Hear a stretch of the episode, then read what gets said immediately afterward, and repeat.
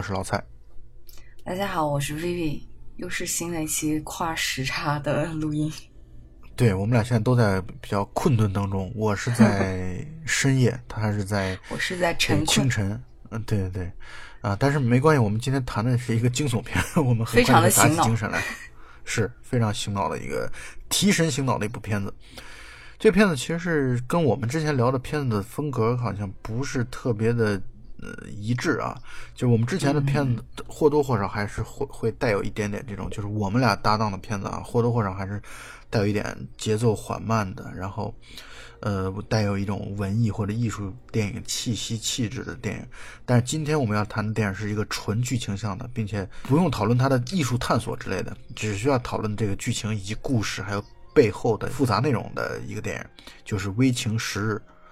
呃，这个片子是根据史蒂芬金的小说《头号书迷》然后来改编的。对，真的可以说是风格迥异，有一点点担心聊不好。对，我们会尽力。嗯，但是这个故事本身非常精彩，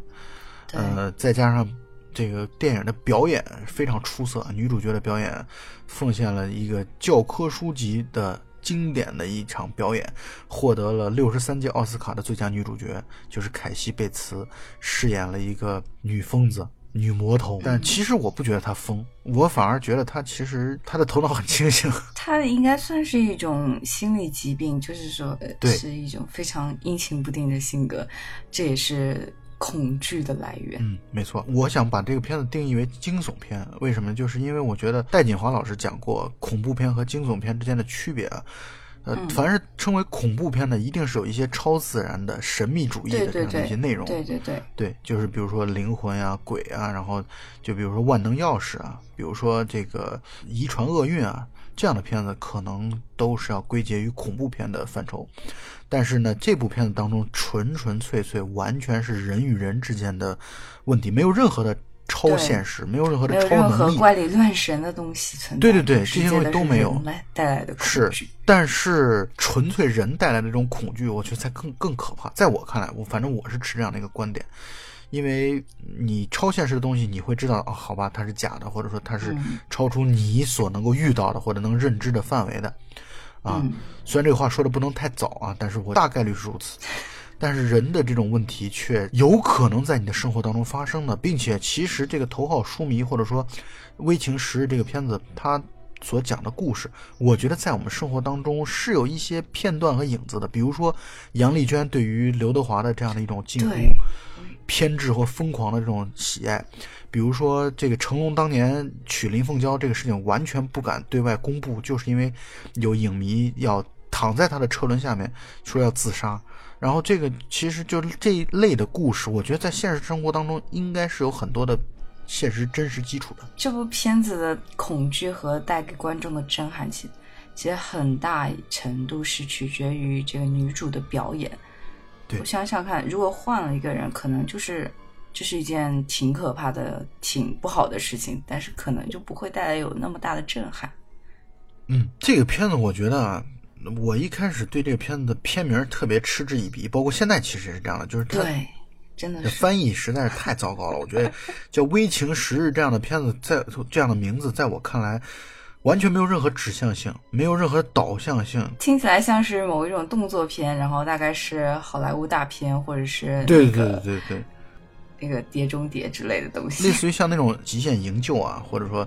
终极营救啊什么之类的这种东西那。但其实这个片子本身是一个，呃，在我看来是一个小成本的、有心理惊悚的悬疑，然后在里边的这样的一个一个故事，而且这个故事讲的非常的精彩。这个故事呢，其实一开始就是讲男主角他的在片子当中名字叫保罗希尔顿啊，Paul Sheldon，嗯，然后他是一个畅销书的作家，呃，这个畅销书的作家他本身创作的最经典的。呃，著作等身的一个系列小说叫《Misery》，所以这个电影的英文名就叫《Misery》。Misery 这个词我查了一下，因为我之前不知道是什么意思，我查了一下，它的意思其实苦难的意思，是吧？对。它其实就是这个 Misery 是他所创作的系列小说的女主角的名字，然后他的这个系列小说是很受欢迎的。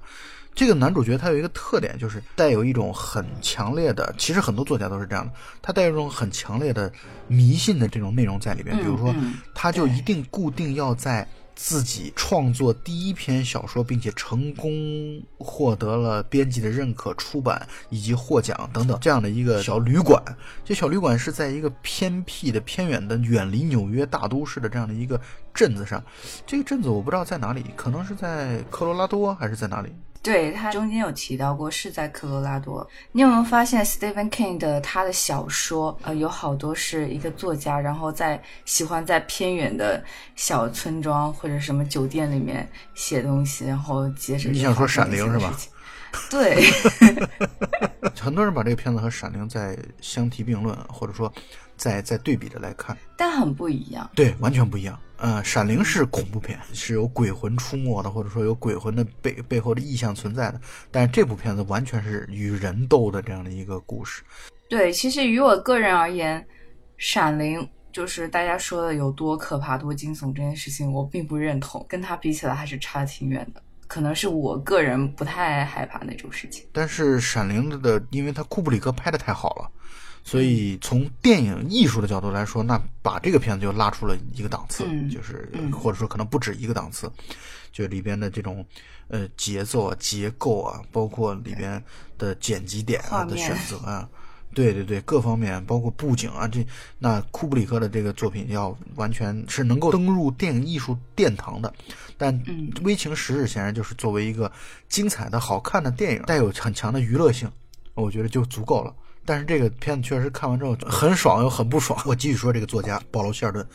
这个作家呢，他有很多的迷信的这个，或者说秉持着一贯的一些做法。比如说，他每次写完一部小说，呃，就相当于拍电影杀青一样，完稿的那一刻，他一定要去喝某一个品牌的香槟。然后要去点一支烟，他平时是戒烟的，但是他每次要在自己写完完稿的那一刻，一定要点一支香烟。他写书一定要在那个某某旅馆，叫银河旅馆，啊，一定要去完成它。所以他可以说每次创作的时候都在这里。那么他这种带有极其强烈规律性的做法或者行为，就给了他的粉丝们很容易把握他的踪迹的这样的一个可能性。电影的一开头就是他刚刚完成了一本新的书，这书的书名当时好像就书名叫《Untitled》，应该是还未命名吧。交代的背景就是相当于他是生活在纽约这个大都市的，但是他写书的时候就会到这样的一个，我认为是应该是很小很小的一个小镇子。然后来去继续自己每一次都重复着的成功的这样一条道路，但是他写完书开始往回返的时候，开车开了一辆六五年的野马的轿车，返回的时候就开始下了大的暴风雪。按编剧按 dramatic 的这样的一个路来说。他顺利的掉到沟里去了，然后画面就在这里停止了，切换到在纽约的经纪公司，然后他的经纪人无论怎么打电话都联系不上他，然后他就打电话给这个 Silver Creek 这个小镇上的一个警察局吧。你说的很对，确实是一个警察局，这个警察局好像只有一个警察。对，然后是一个警察跟他老婆两个人经营的，对，一个夫妻警察局。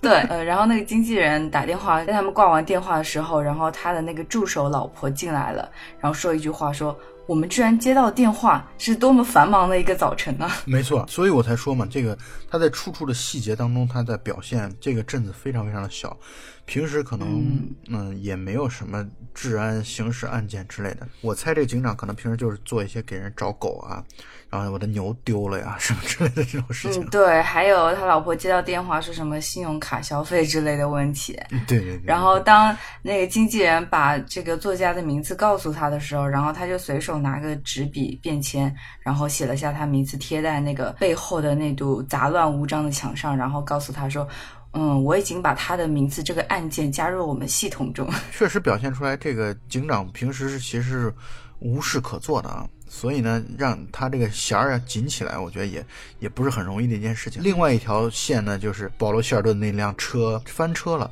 然后就听到有撬门的这个声音，然后他就会慢慢被拖出来了。不知道他去了哪里，但是我们就知道他肯定是获救了。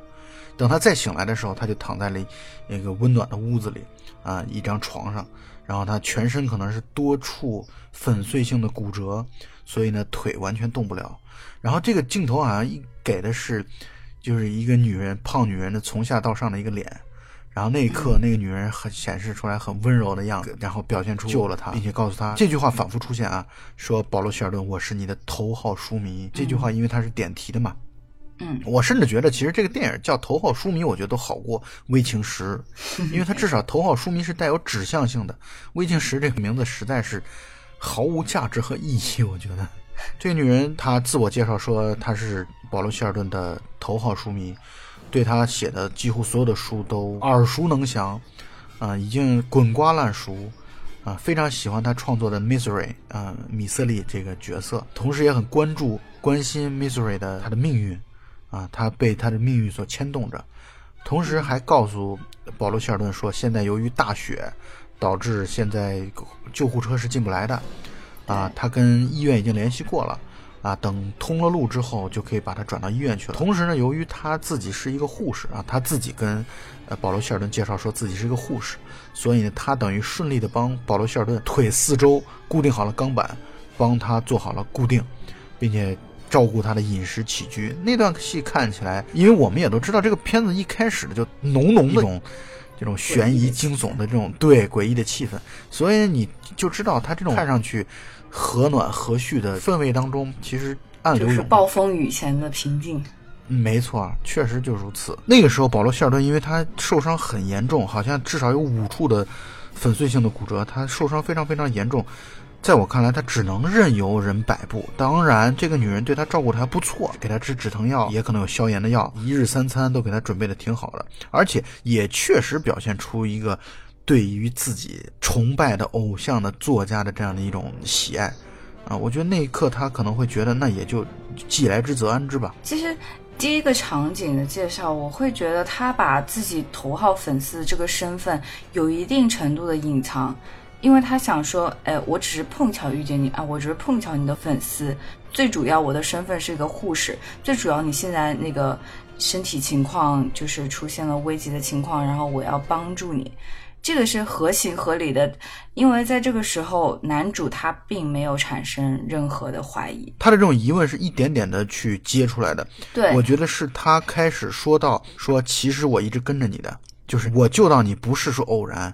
我救到你是因为我一直跟着你。男主第一次开始意识到危险和诡异，其实是在护士看完他新写的这一部还没有出版的小说的时候，跟他对剧情的进行讨论。其实不光是男主角第一次感到诡异，感到莫名其妙的这样的一种恐惧，观众也是如此。我觉得我也是从那一刻开始会觉得这个女主角怪怪的，她会感觉到那一刻的时候，就好像被另外一个人附了身一样，她就开始变得。急躁起来，他就开始变得喋喋不休起来，然后呢，语气、语言、语速都非常的快。你感觉那个时候，他其实已经不能再跟你认真的、好好的交流了，他只能把自己的想法一股脑的宣泄出来了。那一刻是让人第一次觉得他的这个情绪有问题。但是让我在看的过程当中，第一次感到有点恐怖的地方就在于，他跟男主角一开始就强调了说，或者一开始就承认了，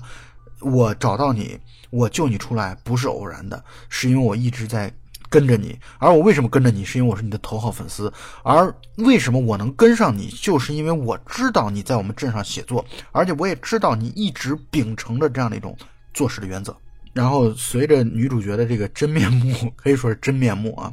一点一点的露出来，男主角也是在一点一点的感受到内心的恐惧，所以他一点一点的在去做一些准备。比如说，他慢慢的开始，当他自己能够控制好这样的一个。病痛的时候，他就不再吃那个止疼药了，反而他把那个止疼药攒了起来，以备不时之需，并且在那个女人又进一步的开始发癫发疯的时候，怎么发癫发疯呢？就是就是他真正读完了保罗希尔顿新写完的这本小说之后，他对于保罗希尔顿的新书非常的不满意，因为他竟然把 Misery 这个角色给写死了。对他那段时间真的是歇斯底里发狂了，因为他太爱 Misery 了，而且还有一个有意思的地方就在于，或者说还有一个让人觉得神神叨叨的神神经兮兮的一个地方在于，他养了一头黑猪，那个黑猪的他取了名字叫 Misery，然后呢，并且他让 Misery 那黑猪和。保罗·希尔顿来打招呼。那段他其实他还没发狂，但是呢，保罗·希尔顿等于内心深处又平添了一丝诡异。这怎么回事？这是你是来搞笑的吗？而且那个女的后来离开保罗·希尔顿的屋子的时候，她一直在学猪叫，太恐怖了！我觉得这个对这个猪挺有意思的，因为片尾在写到演员表的时候，然后这头猪的名字叫 Mystery the Pig，演员是 herself。那段时间，女主角等于还没有情绪上第二次发狂。第二次发狂就是在她读完了那本书。刚才咱们也说到了，她对结局大为不满啊，可以说是大发雷霆，疯狂的来去宣泄自己的情绪。朝这个保罗·希尔顿怒吼着，也就是在这个时候，他坦白了，因为一开始他还是在糊弄他的，说什么我会试着去联系医院，我会试着去联系你的女儿、你的经纪人什么的。然后他就在这一刻坦白了，就说，就说你死心嘛，根本没有任何人会来的，因为我谁都没有联系，我也不会让任何人知道。没错，没错，保罗·希尔顿从那一刻开始，我内心已经开始慢慢的滋生一些绝望的这种情绪在里边了。但是他反应特别快，他的情绪上接受的非常快，然后马上接受这件事情，然后开始想着如何采取措措施了。对，他就想着要采取自救，可能要逃脱或者怎么样。然后那个女主角就开始不依不饶的，然后开展了他的下一步的计划。他的首先的一个计划就是要让保罗·希尔顿自己亲手毁掉自己的书稿。然后保罗·希尔顿那段时间还使用了一点小的计策，说啊，我这个书稿其实经纪人已经有好几个副本了，嗯，但是呢，他就是接受的访谈太多了，导致他的个人习惯被粉丝掌握的 一清二楚。他那个女主角非常淡定的说：“你不可能的，你为什么跑到银河旅馆这么一个鸟不拉屎的地方来写作？就是因为你一直秉持着自己写书时候的这样的一个近乎于偏执狂的。”啊，近乎于强迫症的这样的一种迷信，所以呢，你不可能有副本的，你从来都是从你的第一本书开始，自己只保留一份书稿，然后这个书稿出来之后，印刷之前都只会有这么一份，所以呢，你现在赶紧。点火吧，你把它烧了，烧完了之后，你就可以引导起自己的重生。其实可以这么说，保罗·希尔顿那段时间真的很绝望，因为让自己创作者去毁掉自己的书稿，那就真的是一个极其残忍的事情。但我觉得保罗·希尔顿已经做得很不错了，他对自己的情绪的掩掩盖和隐藏已经做得相当不错了。对，随便想想就很绝望。你不用是一个作家，你是个小学生，你烧了一本暑假作业，你也疯了，对吧？保罗·希尔顿，我觉得他的情绪的控制已经，我觉得已经做得很好了。对，这就是我刚才说的反应特别快的地方。对，因为他知道他所面对这个女人是一个情绪非常不稳定的一个女人，所以呢，他如果去刺激她的话。保不齐他会做出什么样的进一步的疯狂的举动？就是一个粉丝让作家去烧书稿这个事情，我觉得这是一个已经超出普通正常人、理性人的一个一个做法了。但他前面已经已经深深的知道他不是普通人，深深的知道他的神经病，所以就就烧了书，并且内心虽然很痛苦，但是他保持情绪的镇定。可以说，男主应该是一个非常务实的人。一点亏都不能吃了。对对对对对，他知道跟强势的这样的一个女人面前，他的任何反抗这些东西其实是没什么用的。他的身体体能各方面都没有恢复，然后也行动不便，他的双腿完全那段时间可以说是是残废着的啊，就是用不上，所以他只能是自己暗暗的去想一些对策。对，以这个女主的体型，即便是她恢复了。也没有什么太大的胜算，更不用说他残废的情况。我们无意去嘲讽体型、体重什么的，我们真不是这个意思。但是对于剧情来说，摆在你面前的就是一个大女主，就是一个难办的、难以去战胜的女主角。然后接下来那个女主角就进一步的，她一方面是要求她把书稿烧掉，另外一方面呢，他进一步的要求他重写这本书，并且要求把 Misery 一定要写活了，一定要复活。不能瞎写，并且给他买了很高级的打印纸。但是保罗·希尔顿这段时间看到地上有一枚发卡，因为那个女人每次把他是反锁在自己的卧室当中的，所以他如果想开门的话，他得需要一些工具来去开门。他其实想要开始展开一场自救或者说逃跑的一个行动的。然后他就借口说：“你买的这个纸好是很好，贵是很贵，但是呢，我。”用的不是这种纸，因为这种纸会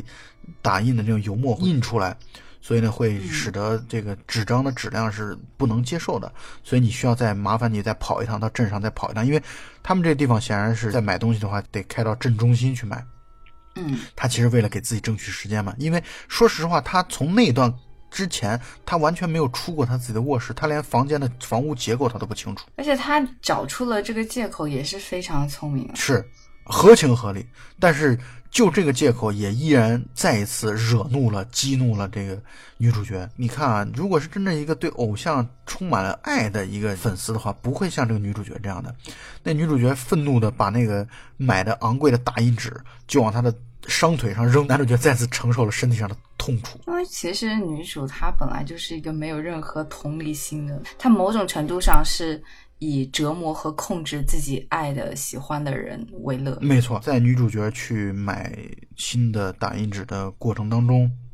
男主角用拾到的发卡，然后做了一个简易的钥匙，然后打开了卧室的门，然后开始在房间当中，应该说是去了解一下房间的结构，看一下房屋当中有没有什么可以帮助他进行这个自救的这种这种工具。结果发现电话根本是完全是一个摆设，电话机是被拆除了的。他很绝望，他去储藏间取了一板止疼药，藏在自己的裤子里，然后还去了厨房。厨房呢，轮椅是进不去的，他只能靠爬着匍匐前进的，想要从厨房的那个门跑出去，但是门也是紧锁着，并且他还看到了厨房的那个刀具，但那段时间他什么都没有拿。这里还有一个比较有意思的细节，就是男主把自己推到客厅的时候撞倒了一只企鹅，就是女主摆在类似于茶几上的一个小摆件，然后他撞倒了其中一个，然后他就马上接住了。因为如果他不接住的话，他肯定碎了，碎了放在地上，那个女主肯定会发现了。这个时候就是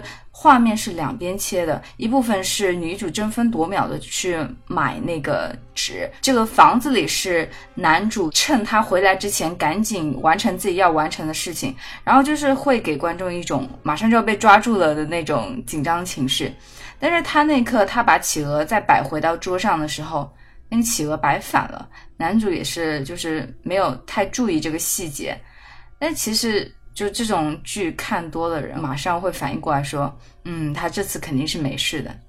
因为如果有事的话，他就不会把企鹅摆反了。我再给你补充一句，他这次是没事儿的，但是他把企鹅摆反了，他一定是下次是有事儿的。对对，是啊，就肯定要下次才能发现。当时就让我松了一口气，他这次不会了。但是还好，至少在那一刻。女主角是没有发现他已经了解这个房屋的结构了，并且这里边还有一个小的细节，就是屋子里边有一架钢琴，那个钢琴上摆的全是他的书，就是保罗·希尔顿的书，嗯，还有一张他的大幅的照片，然后还有一个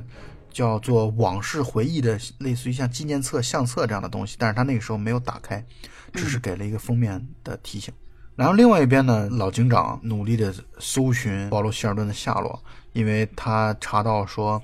呃，自从离开银河旅馆之后，他的信用卡就再没有用过，现在也不知道去了哪里，所以他到处去找那辆福特野马轿车。轿车在大雪的掩盖下没有被发现，警长甚至还动用了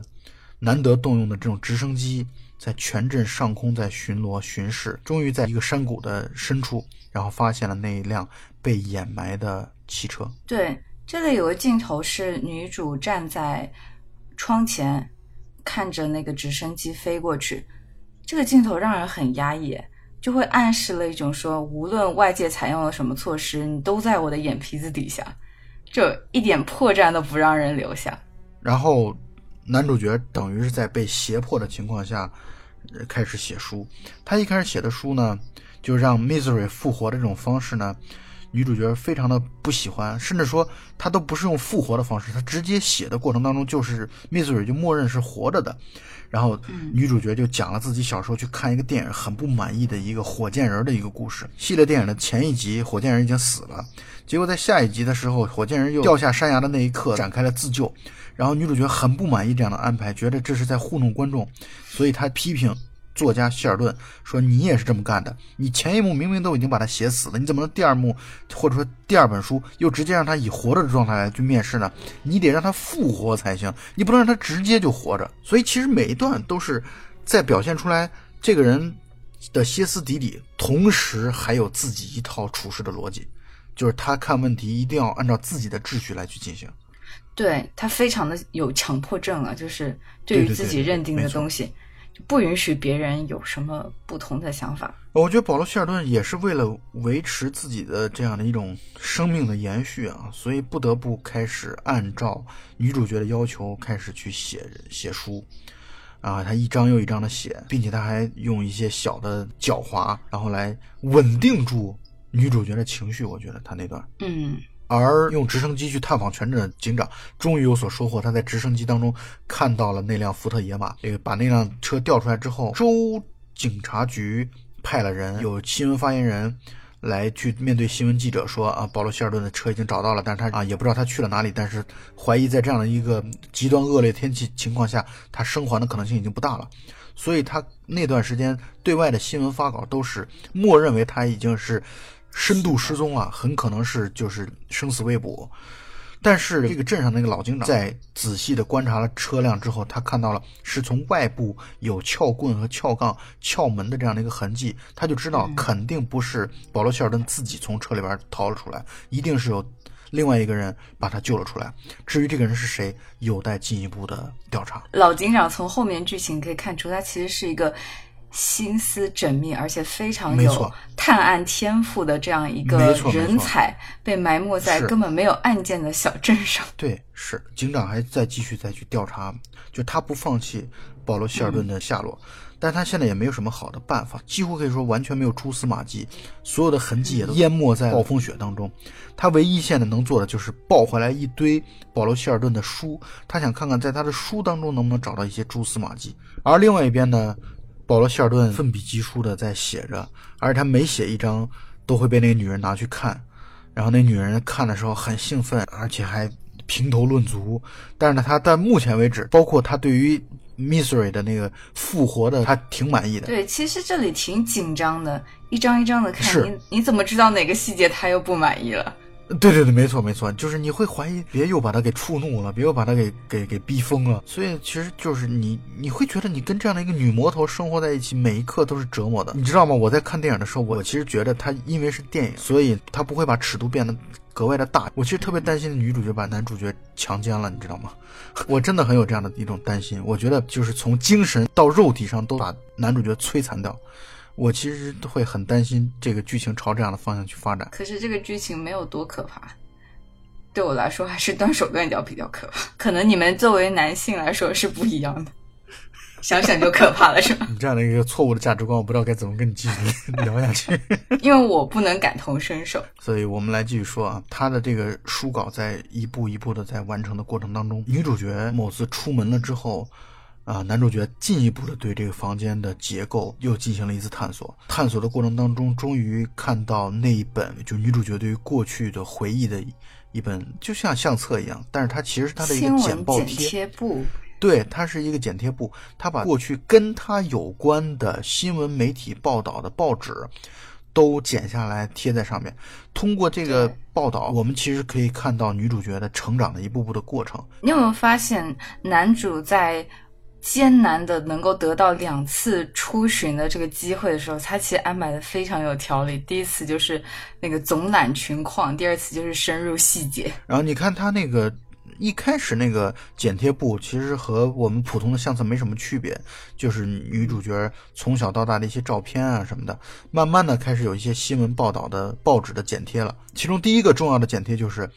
讲本地的。企业家坠楼身亡，而且这个细节从家里的楼梯上摔下去，然后头部受伤，然后死亡。报警的人是他十一岁的女儿，其实我们就知道就是女主角嘛。嗯，我一开始第一遍看的时候，我还会觉得可能是由于他的父亲的死亡，给这个幼小的孩童的心灵有一种不可逆转的伤害，导致了他的扭曲的性格的产生。但是后来我在看了一些网友的评论之后，有人也在讲说，他父亲的死亡很可能是一种非自然死亡，而且不是单纯的意外，呃，也有可能父女之间。发生了争执，然后女孩可能不小心随手的推了父亲，然后滚下楼梯，然后死亡了。也有可能是女孩的母亲制造了这样的一起凶杀案。如果是别人来去制造这个凶杀案的话，那其实女主角从那一刻她洞悉了这样一种做法，因为后续有好几个人的死亡都是以同样的方式从楼梯滚下去，头部重伤死亡的。但我个人会更倾向于是女主把她的爸爸推下去的，因为这是一本他自己剪辑的新闻的剪贴簿。其实我更觉得是一种。自己给自己贴的勋章簿。嗯，对我我同意你的观点，我觉得这种可能性会可能会更大一点。然后慢慢的就开始报道他进入卫校啊，然后在卫生学校当中，嗯，最优秀的学生也是离奇死亡了。女主角又顺利的成为了护士，进入了本地的医院，然后本地的医院的男婴死亡，又一起男婴死亡，又一起男婴死亡。然后这女主角就被传讯，但是证据不足，被释放了。她在法庭审判的时候，走出法院的时候，对着镜头说了一句话。这句话是说，他当时引用了呃保罗希尔顿在书里写的一句话：“有存在比人类更高的审判方式，我们将都会被这种审判方式所审判。”对对对，大意如此。也正是因为报纸当中的这句话，最终成为了警长。不能叫破案吧，应该说警长找寻到一个重大线索的一个途径。然后我觉得，其实你现在想想啊，你要是保罗·希尔顿，你看到这样的一本剪贴簿的时候，你真的是一种毛骨悚然。尤其是他自己的头号粉丝在面对法庭门前的记者的时候，说出一段自己写的书当中的话的时候，你不觉得那是一种特别恐怖的事情吗？对，就就是他已经是他生命的全部了。你会觉得好像是你的失误造出了这么一个怪胎，虽然它不完全是你所构成的，但是你竟然成了滋养这个恶魔成长的养分。你会觉得作作为作者来说，真的是一个挺五味杂陈的一件事情。我觉得他也正是看了这本剪贴簿之后，进一步的开始，就他以前只可能只是想逃出去，但我觉得他在那一刻开始，他觉得他逃出去是无望的，他要开始自救，他要开始自保，所以他要拿那些止疼药汇聚在一起，想要给那个女女人下毒。但是这段戏呢，他想下毒的这段戏呢，顺利的就失败了。其实，在男主翻看到这个剪贴簿之前，他们有一次。呃，类似于烛光晚餐的机会，这也是给男主很多信心，觉得他可以在这一次给女主下药逃出去的。然后结果由于一些阴差阳错，然后他并没有争取到这次机会。关于那个烛光晚餐下毒的那段戏，我还要再多说一点。我在重看《危情十日》的时候，我甚至都会觉得把酒杯打翻，就是因为他是给那个女主角的酒杯里边下了药。并且在下药的过程当中，其实他是把女主角支使开，让女主角去拿蜡烛，想要营造一个烛光晚餐的一个所谓的浪漫气氛。但是，嗯，女主角回来之后打翻酒杯，在我看来，我甚至觉得她女主角是故意的，就她装作是不小心，但我觉得她是故意的。就我觉得女主角的防范意识远比我们认为的要强得多得多。他已经洞察一切，因为他其实早就已经发现了，之前薇薇刚才说到的一个瓷器企鹅被撞到空中，就再次被拿起来之后，方向是放反了。其实女主角早就已经发现了这一点，所以我认为女主角是早有防范的。所以你可以注意，如果你你再去重看这个片子的时候，你会注意到他在打翻酒的那一刻，我觉得是不自然的，我觉得不是不小心的，我觉得就是破坏了男主角的这种计划。然后接着我们刚才所说的，他因为看了这个剪贴布之后，他真的是内心心生恐惧，他已经不再想要去逃跑，因为他知道逃跑是无望的，他只想要去自我防卫，刺死女主角来去实现自己的逃跑的计划。所以他从厨房当中拿了一把刀，藏在了床垫的裂缝当中。结果那天晚上，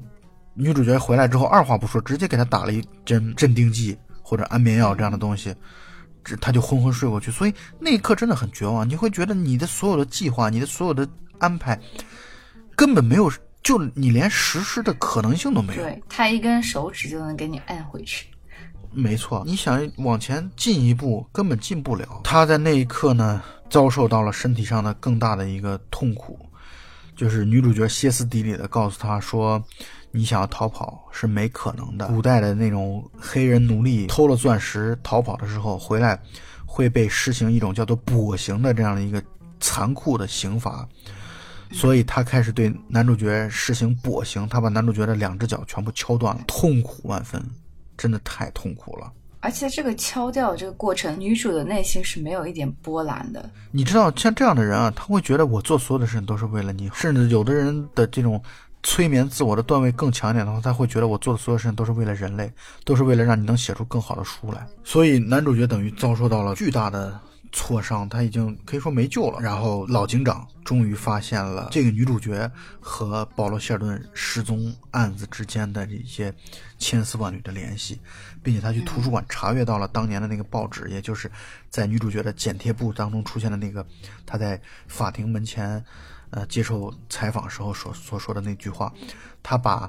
那个女主角和保罗·希尔顿第一次联系在了一起。所以警长驱车去了他的家。警长的车的声音一出现，保罗·希尔顿其实那段时间就立刻燃起了希望，因为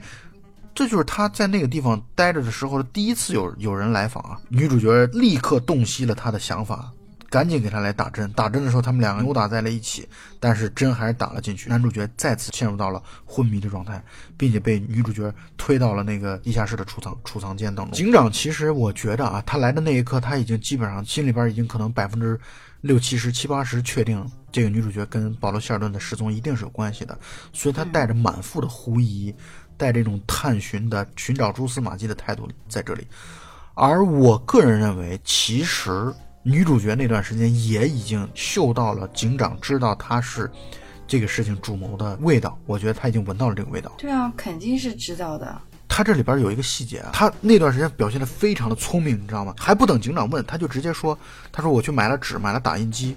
我觉得保罗·希尔顿虽然失踪了、消失了，但是因为我是他的，他自己抢先说，他说我是他的头号粉丝，我非常喜欢他，我希望他的作品。”他的角色，他的人物能够继续延续下去，所以我开始学习，模仿了他的呃文笔，啊文风来去创作新的故事。你知道那一刻我的想法是什么呢？我觉得他如果一旦这个事情不败露的话，他会一直养着保罗·希尔顿，会一直不停的让他写书，并且以后冠以自己的名字来去发表。警长等于一无所获，呃，在离开的时候。保罗·希尔顿在地下室当中醒了，发出了巨大的声响。警长已经离开了，然后又转身回来，其实给自己招来了可以说是致命的灾祸。他敲门，然后没人应。他进了门之后，然后听到保罗·希尔顿大声的呼喊，他去想要去营救保罗·希尔顿的时候，被女主角一枪从背后射穿了胸膛。女主角的手段总是别人挣扎了半天，然后他一秒就给他 KO 了。而这段戏其实可以说保罗。彻底断了保罗·希尔顿从外界获得援助的希望，但是呢，女主角也意识到，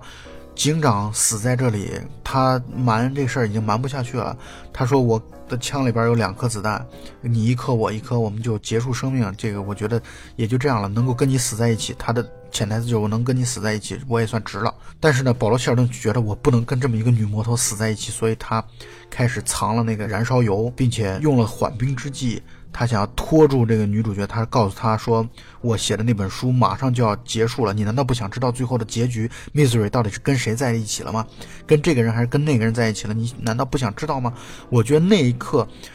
让我想到一个成语叫“无欲则刚”，啊，就是女主角那一刻心动了，因为她确实。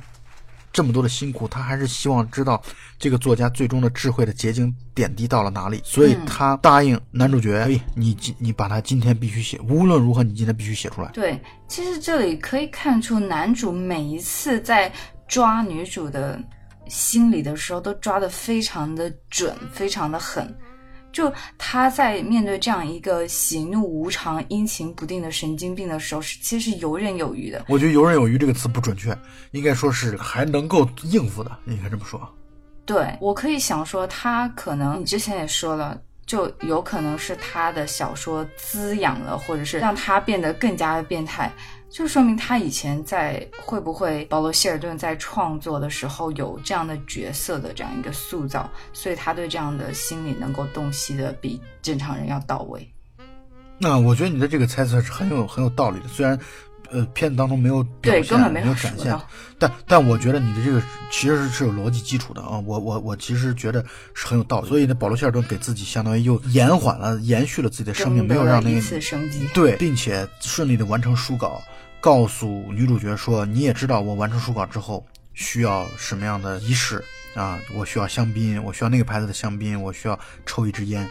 啊，女主角那一段，我觉得是陷入到了这样的一个她完成书稿的这样的一个兴奋的癫狂当中。所以，对于保罗·希尔顿提出的请求或者说要求，一一照办。那保罗·希尔顿对于保罗·希尔顿来说，他其实想要的就是一根火柴，因为他需要的是引火的装置嘛。他有他现在燃烧油已经在自己手里了，并且他已经展开了一场复仇的计划。而且还有一点小细节，就是他在之前啊写书的过程当中，他其实在这个房子当中可能度过了，嗯，我觉得至少有三四个月、半年的这个时间，因为你可以看到窗外的景色是从冬天在朝春天在过渡嘛，所以我觉得三到六个月应该是有的。而且他在这三到六个月当中，他其实不断的用那个打印机唯一的方式来去锻炼自己的上肢的力量，因为他知道跟这么一个身强力壮的女人去要去搏斗的话，自己的体魄是很重要的。我觉得，所以他在那女人准备好了香槟、准备好了火柴之后，他展开了自己的复仇的计划、报仇的计划，他要点燃这本书，并且顺利的把这本书烧掉了。新写的书烧掉了，烧掉的时候，那个女主角确实她真的是疯了，她就我觉得她已经完全被那场火刺激了，所以她就拼命的去扑火，而男主角这个时候拿打印机重重的砸了女主角的头，但是女主角如坦克一般，丝毫 除了有一些血迹之外，基本上可以说没有受到任何的物理损害。对，然后两个人开始扭打厮打在一起，战况惨烈，具体的细节也就不说了，总之战况非常惨烈，男主角。在厮打的过程当中，把女主角的头撞到了打印机上，女主角血流不止，并且不动了。我们认为她可能已经死了，但是我们也都知道，看过很多恐怖片套路的的朋友们肯定都知道，哪能这么容易啊？下一个镜头就是男主角独自在镜头当中匍匐前进的往前爬，然后女主角 顺利的从镜头外面跑到镜头里压住了他。两人在进行了最后一轮的厮打之后，这段我觉得是带有很强的指向性的，就是男主角。捡起地上的一个铜制的一个猪的一个玩偶，砸到了女主角的脸上，终于顺利的把她砸死了。而且女主角就好像砸死一头熊一样，那头熊的尸体就倒在了 倒塌，可以这么说，倒塌在了男主角的身上。我觉得男主角的内脏那时候真的是五脏六腑一定是 粉碎的伤害。他终于从魔窟当中可以说逃了出来。下一段镜头就是一年半之后，经纪人跟他一起见面。并且经纪人跟他一起吃饭，然后经纪人跟他说这本书希望他能够去写一个在魔窟当中的日子这样的一个纪实的文学或者纪实的小说，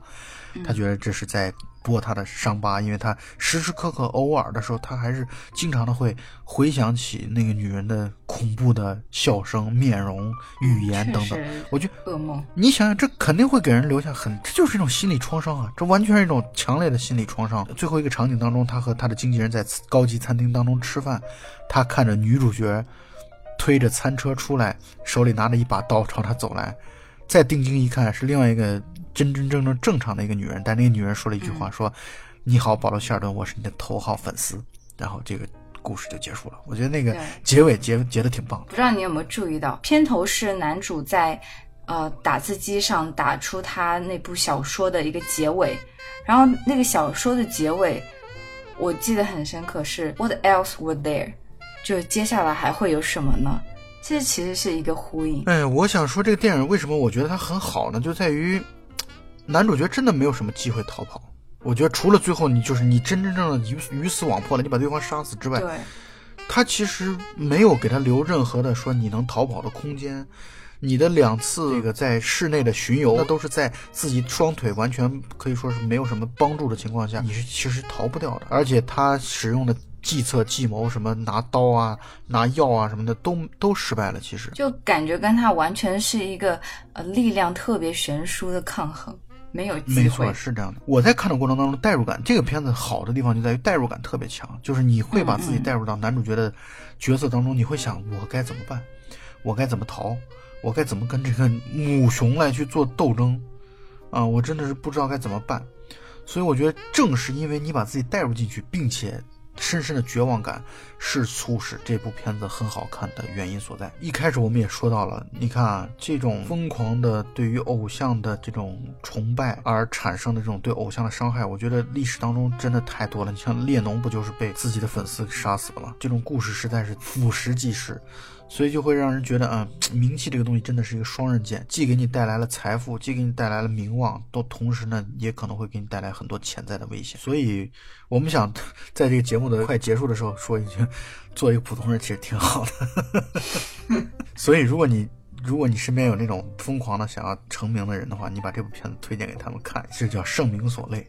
非常的有教育意义。而我还想说一些小的细节啊，比如说，你知道那个在他的剪贴簿当中啊，男婴死亡那些报道，你知道吗？他的第一起出来之后不了了之，第二起婴儿死亡的时候，女主角在那个新闻报道的旁边贴了一个单词，写的是 another one，在第三个婴儿死亡的新闻报道旁边贴了一个粉色的小猪，所以我愈发的赞同你刚才的一个观点，就是他的父亲很可能就是被女主角杀掉的。就是女主角的可怕之处，除了她强健体魄以外，其实她是个非常聪明、心思缜密的人，让感觉一般人根本找不到破绽，也亏了男主的厉害。是是是，男主角就是靠着那个五十磅买的打印机，然后终于锻炼起了强健的上肢力量，然后才能跟女主角抗衡。所以这个故事告诉我们的第二个道理，刚才说第一个道理就是常锻炼身体，对对对，要常锻炼身体，一定要把身体锻炼好。无论什么时候，身体永远是革命的本钱，即使在你被一个女魔头囚禁的情况下。呃第三个道理就是迷信害死人啊！不要总是那么迷信了，老是跑到山沟沟里边去写写书，然后出来遭遇暴风雨，你就会增大自己遇到危险的可能性。所以你就老老实实在自己家的书房好好写作，不就完了嘛，对吧？成名了以后还要有安全意识，对对对，不能暴露太。多的个人隐私。这是一个特别安全的教育片，我觉得。对我们已经具备了成名以后的那个安全意识的所有的掌握，就差成名了。对对对，没错，就是我们就只差只差名气了，那其他什么都准备好了。所以这样的一部具有安全教育意义的一个好电影或者好看的电影啊，我们还是推荐给大家。我觉得你看了之后，你会心生恐惧感。那史蒂芬金确实是一个非常。厉害的作家，就是他写什么卖做什么，写什么卖做什么。你看《闪灵》，你看《肖申克的救赎》啊，然后《魔女佳丽》，然后呃《绿里奇迹》等等，就是这个人真的太厉害了。他我是一个非常成功的商业创作者，我感觉就是没错没错没错很懂得讨好观众，知道观众想要读什么，一点都不自我，也不骄傲。我其实还挺好奇，就是他写这个故事的源头到底是什么？这个资料我没有查过啊。就是我在想，他是不是听过什么，或者完还是说纯粹靠自己的头脑想象创作出来这样的一个故事？但我觉得，因为我不知道你有没有看过史蒂芬金的照片啊？史蒂芬金是一个特别帅的老头，嗯嗯，嗯很帅对，又高又帅。我觉得他遭受这样的一种就狂热粉丝，我觉得可能性应该还是相当大的，所以你是不是揣测这是个真实故事？或者说他至少有一些真实的影子吧。嗯，你看，为了自己的偶像自杀的，为了偶像去伤害别人的，这种例子真的是蛮多的。对嗯，最后的一个这个片子给我们的忠告就是要理性追星。我觉得大家，不过还有一点很有意思的事情在于啊，像作家呀、像歌手啊、像电影明星啊，很多时候其实他是在神坛当中的，就是有光环的，他是被你赋予了其光环的意义的。但你可能真真正正认识了这个人之后，他可能这种光环神奇就消失了，你可能就会对他失望。但这个片子当中，女主角说了这么一句话：说原来我只爱作为作家的你，嗯，结果现在没想到你跟我一起在这个房间生生活当中，对剩下的部分我也爱。这就说明这保罗希尔顿真的是挺有魅力的一个人，但是同时也是给他带来危险的因素啊，一个要素。嗯，但不管怎么说，这个电影确实很值得一看啊！大家听完节目之后看电影，我觉得依然不影响你在这看电影当中的毛骨悚然。那么本期节目到此结束，大家再见。那我们下期再见。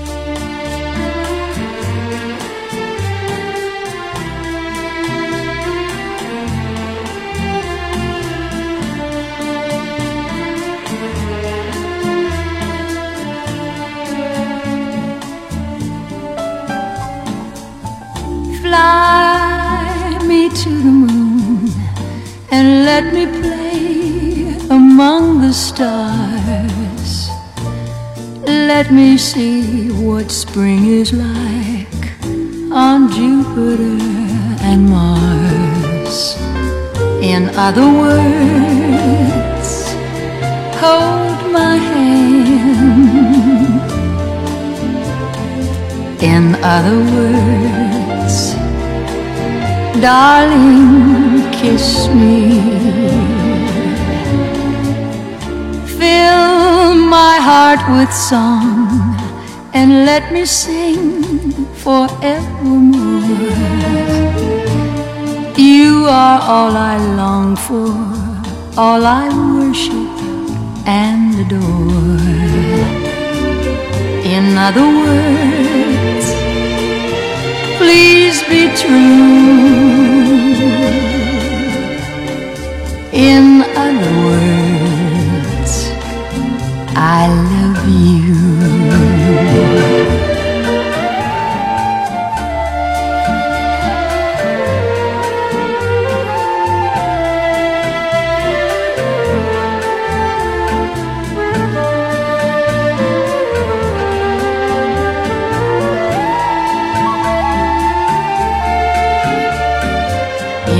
Words, please be true.